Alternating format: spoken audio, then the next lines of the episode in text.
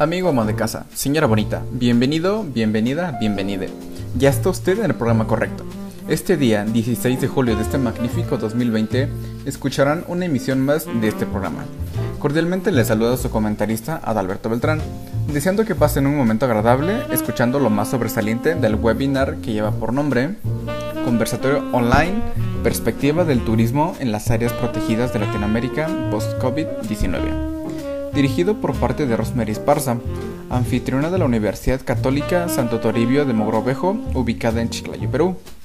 Esta conferencia es parte del proyecto de investigación Impacto de la actividad ecoturística de los emprendimientos locales en la sostenibilidad del santuario histórico Bosque de Poma, proyecto realizado en conjunto con otros organismos e instituciones.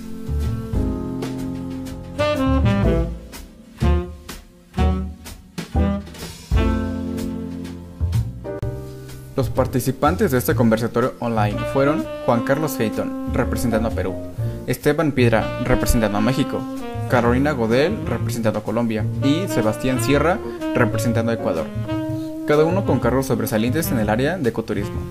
Por parte de la universidad fueron Daisy Ángeles, magíster investigadora, Margarita Wong Fajardo, vicerrectora de investigación, Dentro de este webinar realizaron dos preguntas muy puntuales y cada panelista dio su respuesta desde su propia perspectiva. La primera pregunta fue, ¿cuáles son los efectos o impactos del COVID-19 en las actividades turísticas en las áreas protegidas?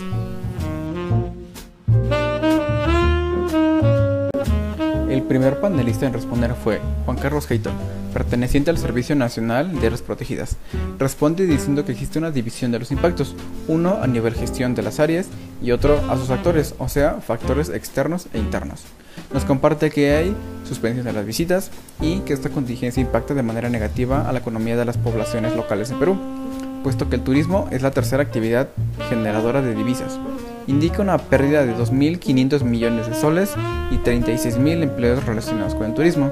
Esto aunado a la pérdida de emprendimientos locales.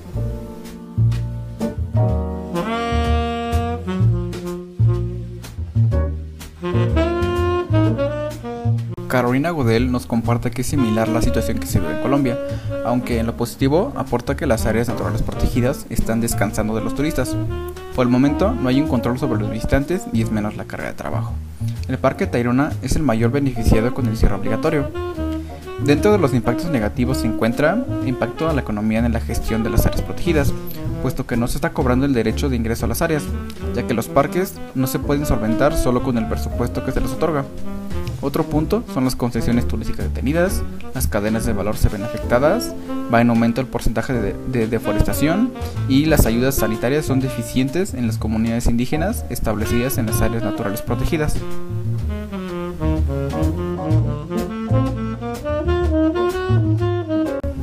Esteban pertenece a la Comisión Nacional de las Áreas Protegidas, la cual administra 182 áreas. De estas, un 36% de las ANPs se enfoca en ecoturismo o turismo de naturaleza. El impacto ha sido en la economía de las comunidades locales. Dentro de lo positivo, se ve fauna merodeando en las diversas áreas. Nos aporta que esta contingencia nos servirá para realizar estudios sobre qué está haciendo y qué está funcionando, para seguir indicadores y ser más conscientes. Sebastián nos recuerda la importancia de la conservación de las áreas naturales. Dentro de lo positivo destaca la disminución de la carga turística. Nos comparte que en Ecuador está prohibido el acceso a las áreas y solo se realiza recorridos y el mantenimiento requerido. También nos exhorta a mantener a los equipos de trabajo sanos, cuidarlos y sobre todo respetar las medidas de higiene.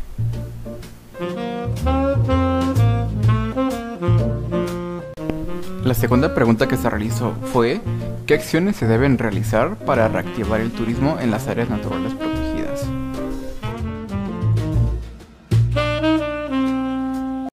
Juan Carlos Hayton nos comparte que se debe generar confianza, capacitaciones, administración e innovación, de la mano con difusión y cerrar con seguimiento y correcciones de los planes a realizar.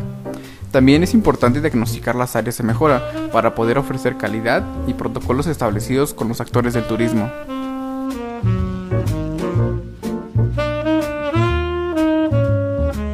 Nos invita a seguir los protocolos correspondientes e implementar modelos necesarios a las áreas protegidas. También a realizar prácticas sustentables y manejar los residuos de esta nueva normalidad dentro de las áreas. También nos invita a informar a los visitantes sobre esta cultura de higiene. Nos indica la importancia de las tecnologías para facilitar las actividades y no exponer al personal. También nos invita a prepararnos y preparar las áreas sobre todo para nuevos nichos de mercado. Esteban, por su parte, nos invita a respetar la interacción y adaptar los protocolos dentro de las áreas. También a crear campañas conscientes para evitar la masificación, esto en los nuevos mercados. También dentro de la misma, conocer los objetivos, compartir la conservación de las áreas y hacer la transición a Internet, esto para ofrecer nuestros productos y servicios. Un punto importante es la interpretación natural del turista. Esto es trabajo de nosotros porque debemos transmitir la función y crear nuevas experiencias para los turistas.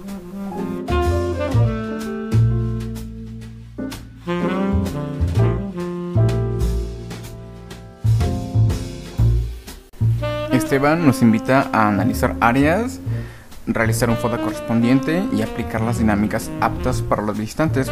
Es importante la capacitación del personal para el trabajo eficiente. También nos invita a crear áreas de ingreso acorde a la carga turística de esta nueva normalidad.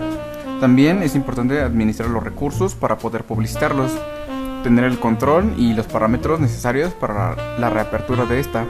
También es, importante establecer medidas personalizadas a las actividades y al mismo tiempo promover la conservación de las áreas. Es necesario fortalecer las cadenas de valor, diversificar el turismo y sobre todo ofrecer seguridad al turista.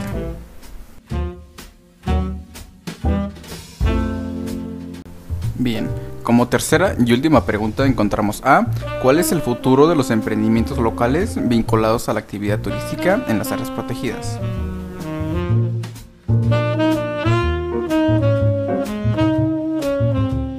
Juan Carlos Hayton nos comparte que estos se encuentran como prioridad en los destinos de las áreas protegidas, puesto que este tiempo nos hace realizar un esfuerzo con iniciativas innovadoras y productos clave. Es necesario para ello crear alianzas y con esto crear oportunidades para todos. Carolina nos comparte que muchos de estos proyectos no sobrevivirán a esta contingencia. Las ANPs deben diversificar su economía y desarrollar nuevos productos para los turistas. También que debe existir un acompañamiento entre comunidades y turistas para tener un fin común.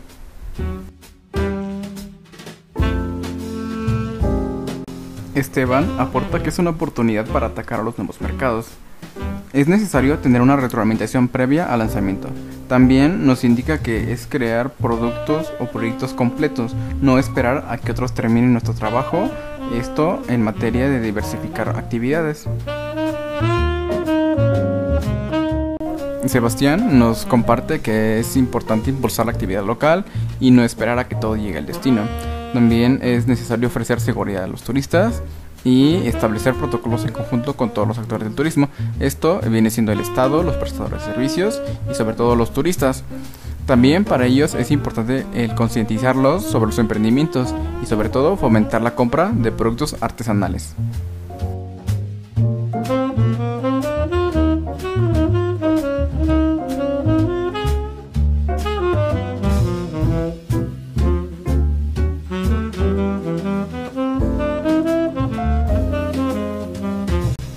Bueno, es así como llegamos al final de este programa.